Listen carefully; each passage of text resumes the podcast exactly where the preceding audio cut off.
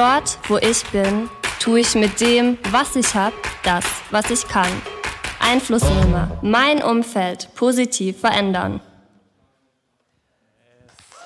Wow.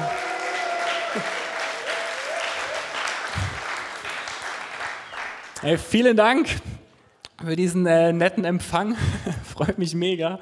Bevor ich anfange äh, mit der Predigt, noch eine kurze Infos an die Kids. Ähm, die Mitarbeiter von der Kids Church stehen hinten am Ausgang. Ähm, ihr dürft gerne jetzt dann mit denen in euer Programm gehen. Viel Spaß euch.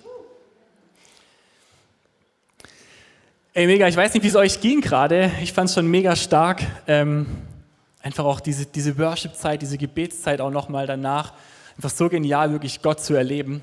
Und ich glaube wirklich, dass heute Morgen wirklich Offenbarungen auch passieren werden, dass wirklich Antworten auch gegeben werden.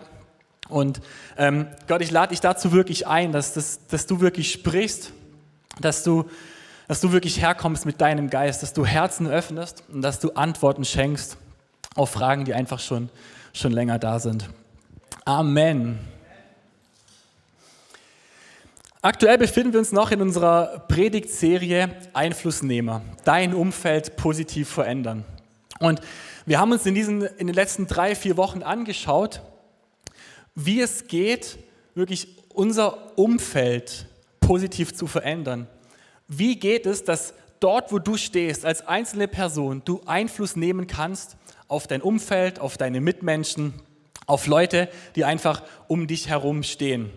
Wir haben uns angeschaut, ähm, wie, es, wie es möglich ist, dass wir auch als Kirche Einfluss nehmen können auf die Gesellschaft. Wir haben uns angeschaut, wie, ja genau, dieses ganze Thema Einflussnehmer.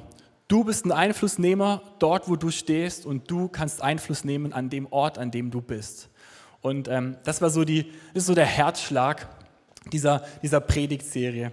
Und, und ganz wie es auch in, unserem, in unserer Vision heißt, ja, wir träumen von einer Kirche, in der Menschen Jesus kennenlernen, furchtlos leben und ihr Umfeld positiv ähm, beeinflussen oder verändern. Und und genau darum ging es in dieser Predigtserie oder geht es noch in dieser Predigtserie. Wenn wir uns einmal unseren One-Pager anschauen, den wir als ICF haben, auf dem einfach auf einen Blick ähm, abgebildet ist, was uns als Kirche ausmacht, dann sehen wir unten links, von euch aus gesehen unten rechts, ne, ähm, wie wir als Kirche leiten. Ein Teil davon ist, was uns als ICF ausmacht, wie wir als Kirche leiten. Und gehen wir einfach mal diese vier Punkte ganz kurz durch. Das erste war Passion, war Leidenschaft. Also jeder von uns hat irgendwas, wofür sein Herz brennt. Jeder von uns hat irgendwas, was ihn nachts wach liegen lässt. Wo, wo man drüber nachdenkt, Tag und Nacht, wo man, was er nicht mehr loslässt. Manchmal sind es auch ganz banale Dinge, dass man sich einfach über irgendwas ärgert. Auch das kann zeigen, was deine Leidenschaft ist. Einfach kurz gesagt, Leidenschaft ist das, was in dir Leidenschaft daran erkennst du, ähm, was wirklich deine Passion ist. Das zweite war Playfield. Jeder von uns ist in irgendeinem Bereich, in dem er lebt, hat er irgendeinen Verantwortungsbereich, völlig egal, was das für einer ist. Wenn du, wenn du irgendwo arbeitest, ja, wenn, du, wenn du ganz normaler Arbeiter bist, dann ist diese Arbeit, die du tust, dein Playfield, dein Verantwortungsbereich. Es liegt in deiner Verantwortung, dass dieser Bereich gut wird. Bist du Mutter von Kindern, dann ist es deine Verantwortung, dass du dein Kind erziehst, dass du Einfluss nimmst auf dein Kind, dass du dein Kind positiv veränderst, in irgendeiner Weise auch beibringst, wie man in dieser Welt auch leben kann. Whatever, wo du stehst, hast du irgendeinen Verantwortungsbereich. Und das nennen wir einfach Playfield. Quasi dein Spielfeld, was abgegrenzt ist. Und das Gute ist, wenn du weißt, was dein Playfield ist, was dein Spielfeld ist, es bringt Klarheit. Es bringt einfach Klarheit, wenn du weißt, was sind deine To-Dos, was musst du machen, was ist dein Bereich. Und das Zweite ist, es bringt gleichzeitig, weil du diese Klarheit hast, auch eine unglaubliche Freiheit, wieder Dinge zu tun, ähm, die du sonst vielleicht nicht tun würdest, weil du einfach weißt, das ist mein Bereich, das nicht, den will ich trotzdem gerne haben. Der dritte Bereich war die Person. Das kann man wirklich ganz kurz sagen, wenn es nicht um die Person geht, nicht um den Menschen, nicht um dich, nicht um mich, nicht um uns als Menschen, dann brauchen wir auch gar nicht überlegen. Ähm, was, was sonst noch für Bereiche da sind. Es geht immer um Menschen, es geht immer um die Person. Und vielleicht warst du es in den letzten Wochen nicht da, du warst noch im Urlaub, hast die Predigt nicht gehört und denkst, ja, das klingt ja alles irgendwie ganz gut, aber du würdest da noch gerne ein bisschen mehr erfahren drüber.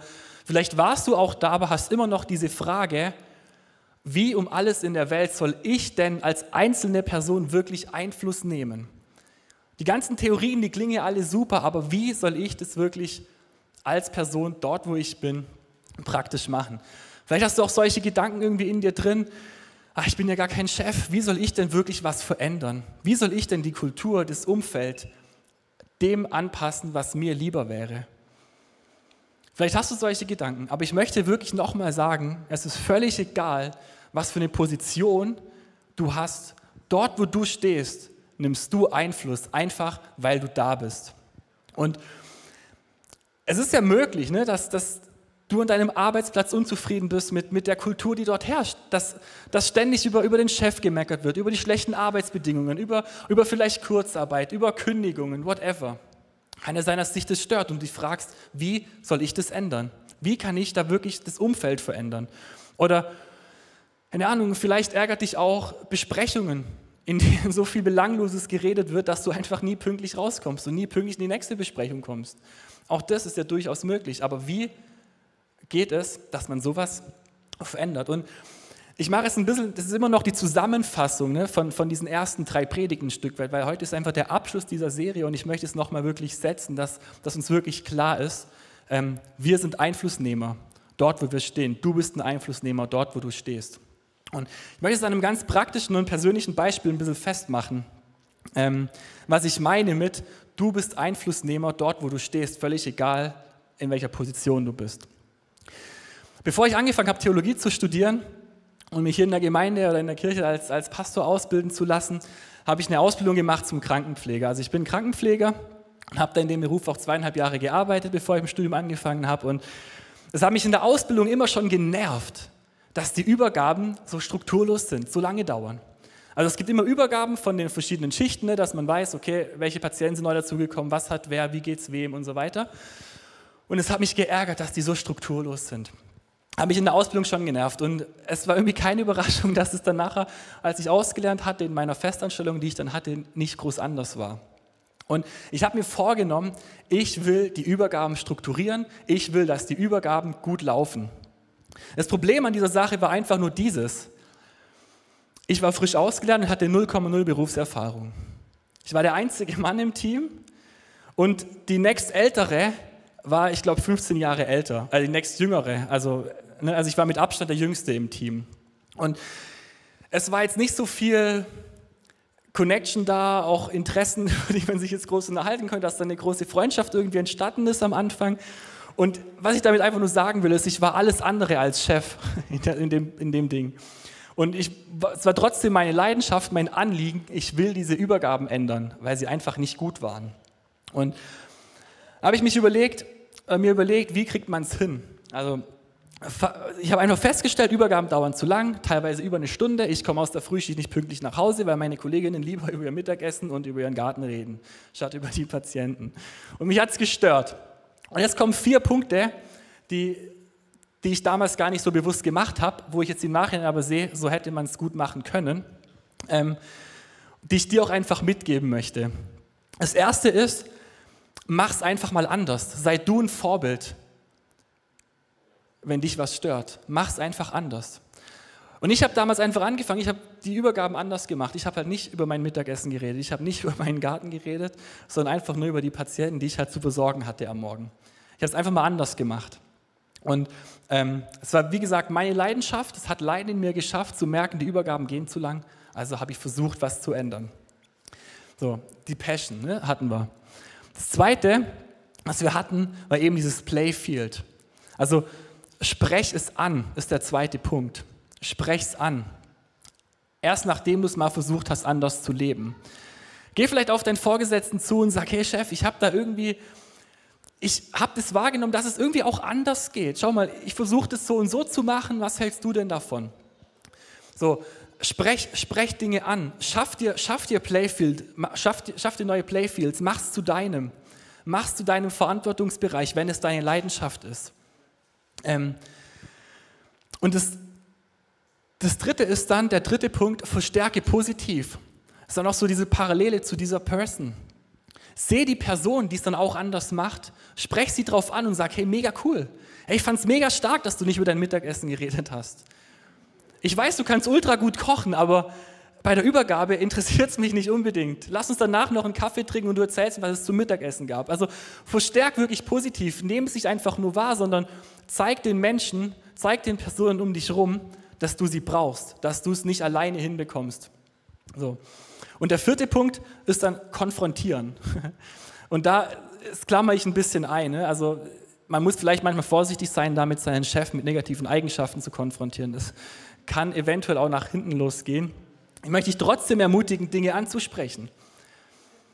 Also natürlich immer, du musst, du musst dessen bewusst sein, in dem Fall, welche Position du hast und auch wer du bist. Aber bei meinen Kolleginnen zum Beispiel kann ich dann wirklich sagen, ich habe es dann angesprochen, hey, ich habe wieder wahrgenommen, du hast es wieder viel über deine Blume im Garten geredet. Einfach, ich bitte dich, dass du es einfach schneller machst nächstes Mal, weil ich möchte einfach heim, ich bin früh aufgestanden und so. Und die Menschen verstehen es ja, wenn man Anliegen hat. Es ist nicht so, dass sie dafür kein Verständnis hätten. Also diese vier Punkte, sein Vorbild, mach es einfach anders, sprech's an, ähm, das ist ziemlich schlecht, verstärke positiv und äh, konfrontiere. So, das ist mal so die grobe Zusammenfassung von diesen letzten drei, vier Predigten, die wir gehört haben. Und ich möchte wirklich ermutigen, hör sie dir an, hör dir die Predigten nochmal nach. Es lohnt sich wirklich, weil es ein, dein Leben verändert, ähm, weil du lernst oder hören kannst, wie du dein Umfeld positiv verändern kannst. Es ging also sehr, sehr viel und sehr stark um dieses, wie kann ich Einfluss auf andere nehmen, wie kann ich Einfluss auf mein Umfeld nehmen. Und heute soll es viel mehr darum gehen, um diesen vierten Punkt, mit dem fällt und steht dann alles mit Perspective. Heute soll es darum gehen, wie du Einfluss in deinem Leben auf dich persönlich nehmen kannst. Wie kannst du Einfluss auf dein Leben nehmen? Wie ist es möglich, dass du dein Leben positiv veränderst? Und deshalb geht es heute um diese, um diese Perspective mit dieser Frage, warum tust du, was du tust? Warum tust du, was du tust? Diese vier Symbole gehen zurück auf eine Bibelstelle aus ähm, Offenbarung 4, Vers 7, wo einfach Johannes eine Vision vom Himmel hat. Und er sieht dort eben vier Lebewesen. Er sieht zum einen, zum einen den Löwen, er sieht einen Stier, er sieht irgendwas Menschenähnliches und er sieht den Adler. Und auf diese vier Symbole, auf diese Bibelstelle beziehen sich auch diese vier Symbole. Und in der Bibel hat der Adler steht, ähm, steht wirklich für, für Schnelligkeit, für, für Präzision, für, für Herrlichkeit, für Macht. Und wofür der Adler auch steht in der Bibel, ist einfach dieses, diesen Weitblick, den der Adler hat, ganz praktisch. Also ein Adler schwebt so über den Dingen, er sieht die Dinge nicht nur fokussiert, sondern er sieht das große Ganze. Das macht ein Adler aus. Er hat so eine, so eine Perspektive, ja, er hat eine Perspektive von oben herunter. Das zeichnet einen Adler aus. Und deshalb haben wir bei Perspective eben auch den Adler als Symbol. Und ich habe da in der Vorbereitung dachte ich dann daran, das erinnert mich irgendwie an ein Mosaik. Wir alle kennen irgendwie so ein Mosaik, wo, wo ganz viele kleine Steinchen aneinander nachher ein großes Bild ergeben. Aber wenn du nah an diesem Mosaik stehst, nur dieses Mosaik von, von ganz nah siehst, dann ergibt das Mosaik keinen Sinn. Dann siehst du halt einzelne Steinchen, du siehst vielleicht irgendwas. Ähm, ja, aber du, du, erkennst nie das große Ganze. Erst wenn du mal zurückgehst, wenn du mal ein paar Schritte nach hinten gehst und das Große anschaust, dann erkennst du, was, was sich der Künstler, was sich der Schöpfer mit diesem Mosaik gedacht hat. Genau. Hinter mir seht ihr auch so ein, so ein Mosaik, wo, wenn man da nah dran steht, erkennt man nicht viel. Nur wenn man das Ganze sieht, erkennt man eben dieses Bild, was entstehen soll. Und ich erkenne da so viele Parallelen auch zu unserem Leben. Ich meine, wie viele Probleme haben wir oder Aufgaben oder, oder Doings oder irgendwo, wo wir halt immer dran sind, wo wir so fokussiert auf dieses eine Ding sind und dieses Ding so, über, so fast unüberwindbar scheint, weil wir einfach vergessen, mal einen Schritt zurückzugehen, mal durchzuatmen, mal nach links, mal nach rechts zu schauen. Ich glaube, oftmals sind Probleme, wirken so viel größer, als sie wirklich sind, weil wir es verlernt haben, mal zurückzugehen und mal zu überlegen, was ist denn das große Ganze, in dem dieses kleine Ding eingebettet ist. Und irgendwie müssen wir es schaffen, den Blick auf das große Ganze zu bekommen. Sonst glaube ich, dass wir irgendwo, dass sie unsere Aufgaben, das, was wir machen, irgendwie so in Nichtigkeiten, in einfach Belanglosigkeit irgendwie verläuft. Wenn ich, wenn ich es nicht schaffe, den Blick zu weiten, die Perspektive zu ändern, ich glaube, dann wird es mega schwierig, wirklich einen Fokus auch zu halten. Und ich bin der Überzeugung, dass ganz, ganz viel ähm, damit steht und fällt, ob ich weiß, warum ich was tue oder ob ich nicht weiß, warum ich was tue. Und darum soll es heute gehen, dass wir wirklich ähm, lernen, dass wir wirklich wissen, warum tue ich letztendlich, was ich tue. Ich weiß nicht, wie es dir geht. Ich, ich erkenne es ganz, ganz oft, dass ich stehe morgens auf und, und lebe irgendwie so in den Tag rein und habe irgendwie gar nicht so, man, man, macht halt seine Aufgaben, man, man geht zur Arbeit, man, man studiert oder in dem Fall ich studiere, man macht seine Sachen, aber irgendwie ist es so, es fühlt sich an, als hätte es auch überhaupt keinen Mehrwert. Und ich glaube, dass ganz, ganz viel wirklich damit zu tun hat, dass wir einfach oft nicht wissen, warum mache ich das jetzt? Warum stehe ich jetzt heute Morgen auf? Was ist wirklich meine Motivation dahinter? Warum tue ich, was ich tue? Warum tust du, was du tust? Ich möchte eine Bibelstelle vorlesen. Ich stehe einfach in dem Kontext, dass Jesus eine Diskussion mit Schriftgelehrten hatte, eine kleine Auseinandersetzung, ähm, wo er einfach Sachen ausgelegt hat, wo die Schriftgelehrten irgendwelche Sachen gefragt haben. Und Jesus dann von einem anderen Schriftgelehrten ähm, Folgendes gefragt wird. Ein Gesetzeslehrer hatte dieser Auseinandersetzung zugehört. Er war davon beeindruckt, wie Jesus den Sadduzäern geantwortet hatte. Und so fragte er ihn, welches ist das wichtigste von allen Geboten des Gesetzes? Jesus sagte, das wichtigste Gebot ist dieses, höre Israel, der Herr ist unser Gott, der Herr und sonst keiner. Darum liebt ihn von ganzem Herzen, mit ganzem Willen, mit ganzem Verstand und mit aller Kraft. Und das Zweite ist, liebe deinen Mitmenschen wie dich selbst. Es gibt kein Gebot, das wichtiger ist als diese beiden. Und da sagte der Gesetzeslehrer zu Jesus, du hast vollkommen recht, Lehrer. Es ist so, wie du sagst. Nur einer ist Gott und es gibt keinen Gott außer ihm. Ihn zu lieben von ganzem Herzen, mit ganzem Verstand und mit aller Kraft und unsere Mitmenschen zu lieben wie uns selbst. Das ist viel wichtiger als alle die Brandopfer und anderen Opfer, die wir ihm darbringen.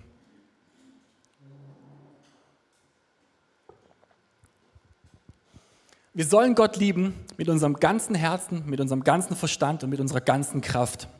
Und die Antwort hat, hat Jesus einem Schriftgelehrten gegeben der, der einfach gefragt hat, Gott, was ist das Wichtigste?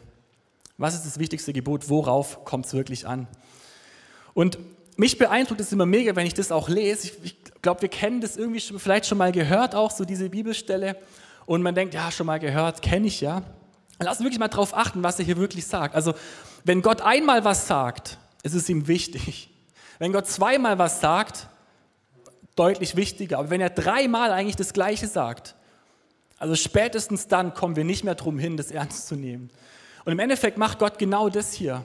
Liebe Gott mit deinem ganzen Herzen, deinem ganzen Verstand und mit deiner ganzen Kraft. Er sagt dreimal, wie sehr wir unseren Gott lieben sollen. Und ähm, ich bin von dieser Aussage ultra beeindruckt. Und wenn, wenn ich die Bibelstelle weiterlese, dann höre ich förmlich raus, wie dieser Schriftgelehrte ähnlich beeindruckt war von dieser Aussage, von dieser Weisheit von Jesus. Oh Lehrer, ja, du hast recht. Oh, es gibt nur einen Gott und ihn zu lieben, unsere Mitmenschen. Oh, es gibt nichts Wichtigeres. Wenn alle Gebote, alles, was wir sonst einhalten, alle Brandopfer, alles, was ich tue, ist nicht ansatzweise so wichtig, wie meinen Gott zu lieben. Wow. Ich spüre förmlich, wie, wie dieser Schriftgelehrte überrascht und überwältigt ist von dieser Antwort. Dann stelle ich mir so vor, wie, wie der Schriftgelehrte dann so weiter durch die Straßen läuft, noch voll geflasht von dem, was Jesus gesagt hat, oder? läuft durch die Straßen und, und sieht da vielleicht irgendwie, keine Ahnung, lass es ein Handwerker sein, der irgendwie gerade ein Haus baut. Und er, und er fragt, hey, wie geht's dir? Boah, krass, du baust ein Haus, voll cool. Ey, warum machst denn du das so? Und der Handwerker denkt sich, mal, Kollege, was ist denn dein Problem? Ich baue ein Haus, ich brauche ja Geld. So, warum soll ich es sonst machen? Und ich stelle mir das so wirklich vor, wie das dann so sich irgendwie hochgeschaukelt hat. Und genau da, glaube ich, liegt genau das Problem. Ich glaube nämlich, der Handwerker hat ja die Frage von diesem Schriftgelehrten verstanden. Warum machst du das? Ja, ich brauche ja Geld. Ich glaube aber, dass, dieses, dass die Antwort Geld, Profit, ich mache es für andere Menschen, whatever, darf niemals der Grund sein, warum ich was tue. Das alles sind Ergebnisse dessen, was ich tue. Wenn ich was tue, gibt es Geld. Okay. Wenn ich was tue, kann ich meine Familie versorgen. Gut, wenn ich was tue, kann ich, keine Ahnung, habe ich was zu tun, whatever. Aber all diese Dinge dürfen niemals der Grund sein, warum ich tue, was ich tue. Ich möchte euch das mal aufzeichnen. Und zwar gibt es ähm, ich weiß nicht, ob ich das was sage. Es gibt einen sogenannten Golden Circle. Ähm, Simon Sinek hat den, hat den mal entwickelt oder vorgestellt. Ich möchte ihn einfach mal aufzeichnen. Also wir haben quasi drei große Kreise. So. Und der äußere ist, was mache ich? Wie mache ich es? Und warum mache ich es? Die allermeisten Menschen können mir wahrscheinlich sagen, was sie machen. Wahrscheinlich immer noch ein Großteil davon kann mir auch sagen, wie sie es machen. Die allerwenigsten, glaube ich, können mir sagen, warum sie es machen. Und wie ich schon angedeutet habe, Geld, Familie, Kinder, whatever, das ist kein Grund, warum wir was machen. Das sind alles Ergebnisse. Mit dem Warum, was wir gemeint haben, was, mit dem Warum, was wir was machen, ist die Leidenschaft gemeint, das, was uns antreibt, das, was, was unsere tiefe Glaubensüberzeugung ist. Das ist mit dem Warum gemeint. Und die meisten Menschen und auch Unternehmen übrigens denken eher von außen nach innen. Was mache ich wie und warum? Naja, irgendwie finden wir da schon noch eine Lösung für. Ich möchte es am Beispiel von, von Apple mal ein bisschen erklären, was der Unterschied ist, wie rum ich diese Sachen, ähm, also ob ich von außen nach innen gehe oder ob ich von innen nach außen gehe. Ähm, Apple, großes Unternehmen, Computerunternehmen, ähm, extrem innovativ in, dem, ähm, in der Branche, in der sie einfach tätig sind. Und hätten die damals Computer verkauft auf die Weise von außen nach innen, dann hätten sie gesagt, hey, wir bauen schöne Computer, die sind vielleicht noch benutzerfreundlich, einfach zu bedienen. Brauchst du einen? Willst du einen kaufen? Ich glaube, die Welt hätte heute nicht so viele Computer, wäre nicht so von Computern ähm, so, so, so, also so viele Computer einfach auf dem Markt, dass jeder einen Computer hätte, wenn Apple damals so verkauft hätte. Apple ging anders hin und haben gesagt, hey, wir glauben daran, dass wir den Status quo verändern können. Jetzt gerade hat niemand einen Computer, aber wir glauben daran, dass der Computer irgendwann nicht mehr wegzudenken ist. Wir verkaufen Computer, dass jeder Mensch auf diesem Planeten irgendwann einen Computer haben wird. Wie machen wir das? Indem wir einfach gute und schöne Computer bauen, die einfach zu bedienen sind, die benutzerfreundlich sind. Und wir sind einfach nur happy damit, gute Computer zu bauen. Möchtest du einen kaufen? Ich glaube, dass ich, ich, will keine Apple-Werbung machen, keine Angst. Ich will auch nichts von Apple verkaufen. Ich will bloß deutlich machen, was es, was es ausmacht. Apple verkauft selten das Produkt, sie verkaufen das, wofür es steht. Wenn wir die heutigen Apple-Werbungen anschauen, dann sind sie halt irgendwelche Star-Musiker hinter ihrem MacBook und spielen Musik und man denkt, wow, cool. Und am Ende möglich mit einem Mac. Die verkaufen überhaupt nicht mehr das Produkt, sondern bloß, was damit möglich ist. Und was will ich, was will ich damit sagen? Für uns Menschen ist es ultra wichtig, dass wir verstehen, warum machen wir was. Wenn du Menschen erreichen möchtest, ist es wichtig, dass du erklärst, warum machst du was. Aber auch wenn du was tust, ist es mega wichtig zu wissen, warum tust du denn, was du tust.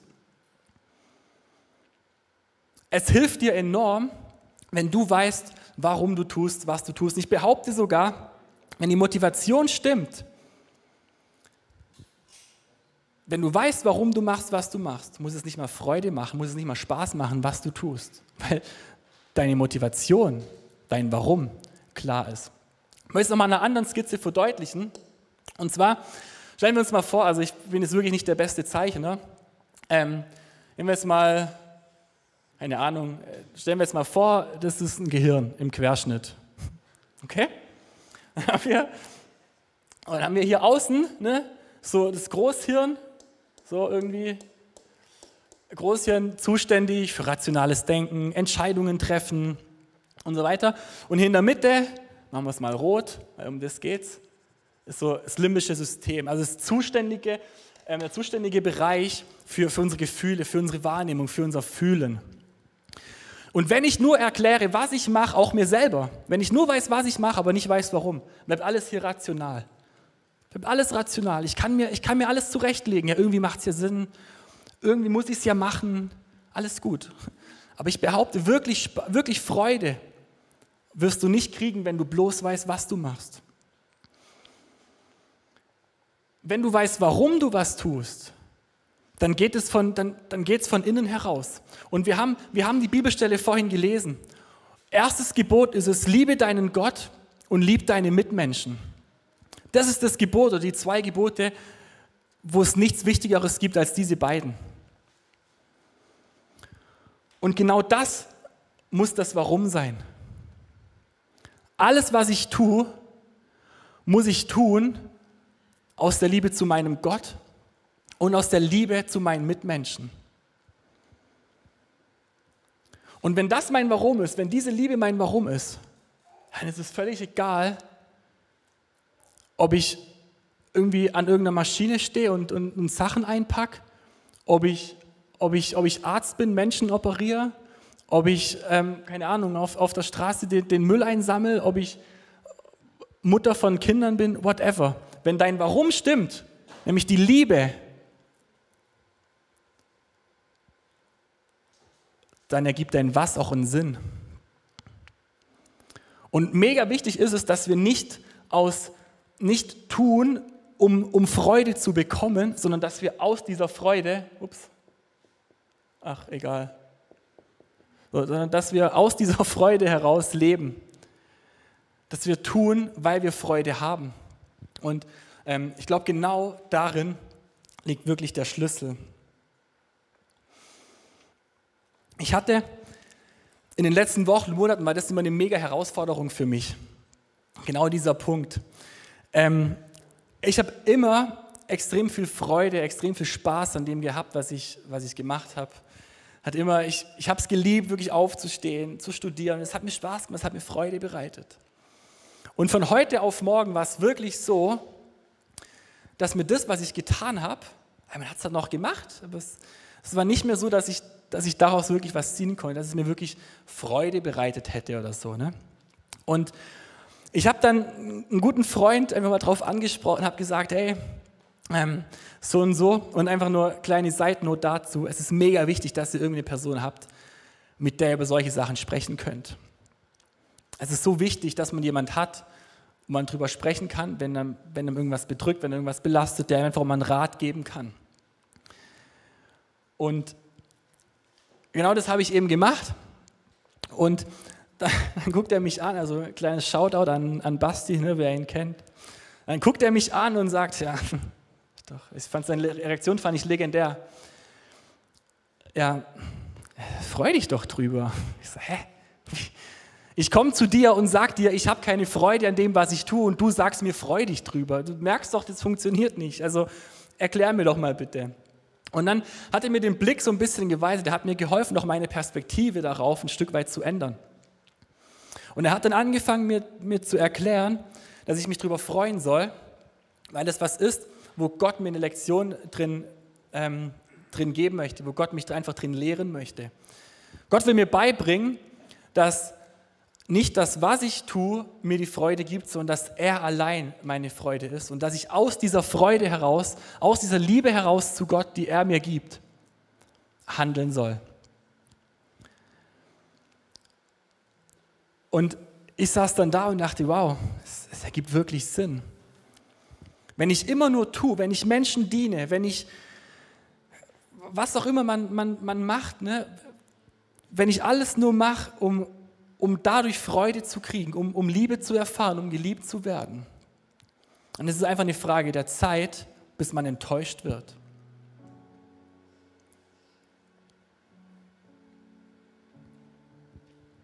Wenn ich nur mache, um Freude und Liebe zu bekommen, bringt es nichts. Deshalb wirklich mein Appell an mich und an dich heute Morgen.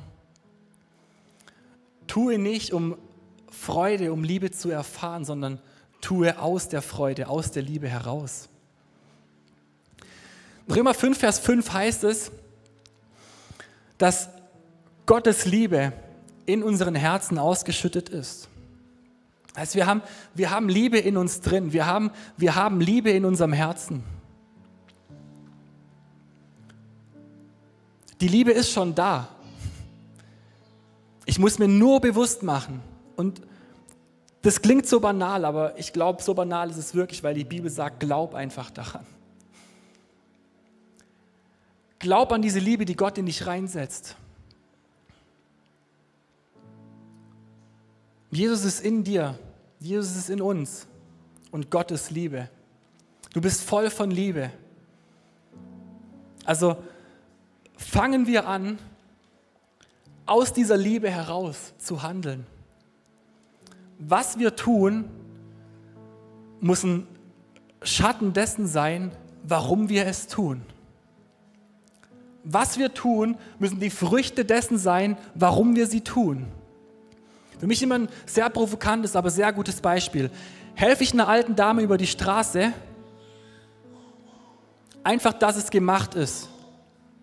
Aber die Liebe fehlt. Hätte ich es lieber bleiben lassen. Im ersten Korintherbrief steht, alles, was du ohne Liebe tust, ist nutzlos. Und ich weiß, ich provoziere mit dieser Aussage und mich hat sie selber sehr lange provoziert.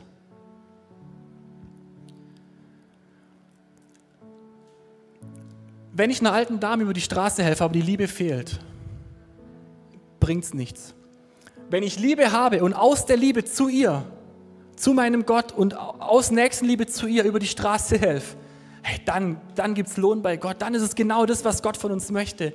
Gott möchte, dass wir den Fokus auf ihm haben, egal was wir tun. Die Liebe zu ihm ist das Oberste. Und aus dieser Liebe heraus sollen wir handeln, sollen wir vorwärts gehen.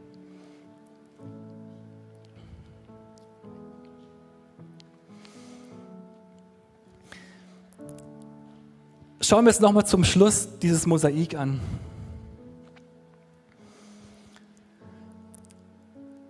Es ist doch so, oder, dass nicht das einzelne Steinchen den Wert von dem ganzen Mosaik bestimmt, sondern dass, dass das ganze Mosaik den Wert von diesem kleinen Steinchen bestimmt.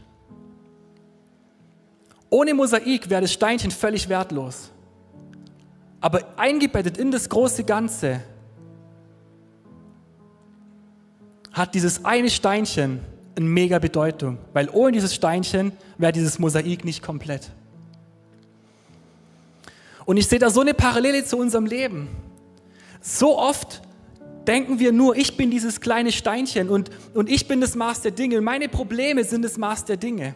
Nein, sind sie nicht. Das große Ganze, in dem du eingebettet bist, das ist das Maß der Dinge. Und das große Ganze, in dem du eingebettet bist, gibt dir auch den Wert, den du hast. Gibt dir deine Position, die du brauchst. Gibt dir die Identität, die du vielleicht suchst. Du bist eingebettet in eine riesengroße Liebe Gottes, aus der wir einfach schöpfen können, aus der wir einfach nur zugreifen müssen und aus der wir handeln können. Leute, das ist das Warum hinter unserem Tun. Das Warum hinter deinem und meinem Tun muss die Liebe Gottes sein. Jesus selbst sagte, das wichtigste Gebot ist dieses. Der Herr ist unser Gott, der Herr und sonst keiner. Darum liebt ihn vom ganzen, darum liebt ihn von ganzem Herzen und mit ganzem Willen, mit ganzem Verstand und mit aller Kraft. Das zweite ist, liebe deinen Mitmenschen wie dich selbst. Es gibt kein Gebot, das wichtiger ist als diese beiden. Ich möchte jetzt zum Abschluss zwei Fragen mit auf den Weg geben und dich wirklich einladen, jetzt auch mal ein, zwei Minuten wirklich zur Ruhe zu kommen und auch mal wirklich Gott zu fragen, wirklich nach Antworten auch auf diese Fragen vielleicht, die du jetzt gehört hast. Aber vielleicht gibt er ja trotzdem noch mehr dazu. Die erste Frage ist, weißt du, warum du tust, was du tust? Und die zweite Frage ist, tust du aus der Freude, aus der Liebe heraus? Oder tust du, um Freude und Liebe zu bekommen? Lass uns da mal wirklich ein, zwei Minuten wirklich still werden.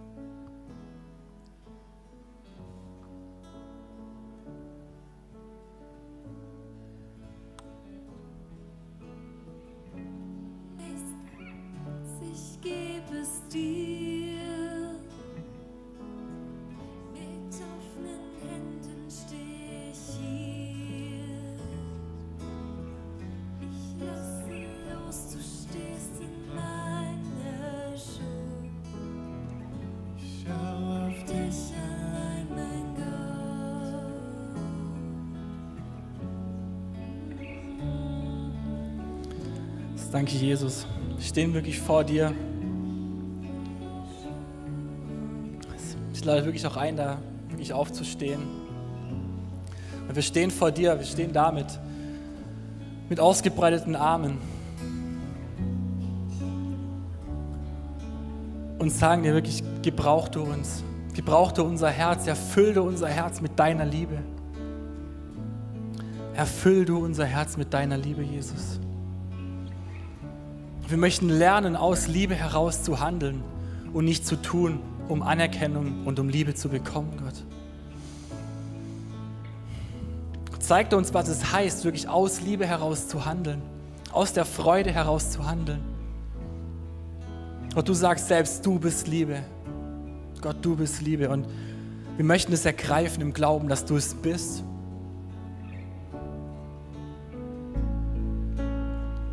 Und dass wir aus dieser Liebe heraus wirklich vorwärts gehen dürfen. Gott, hier ist unser Herz, hier ist mein Herz. Wir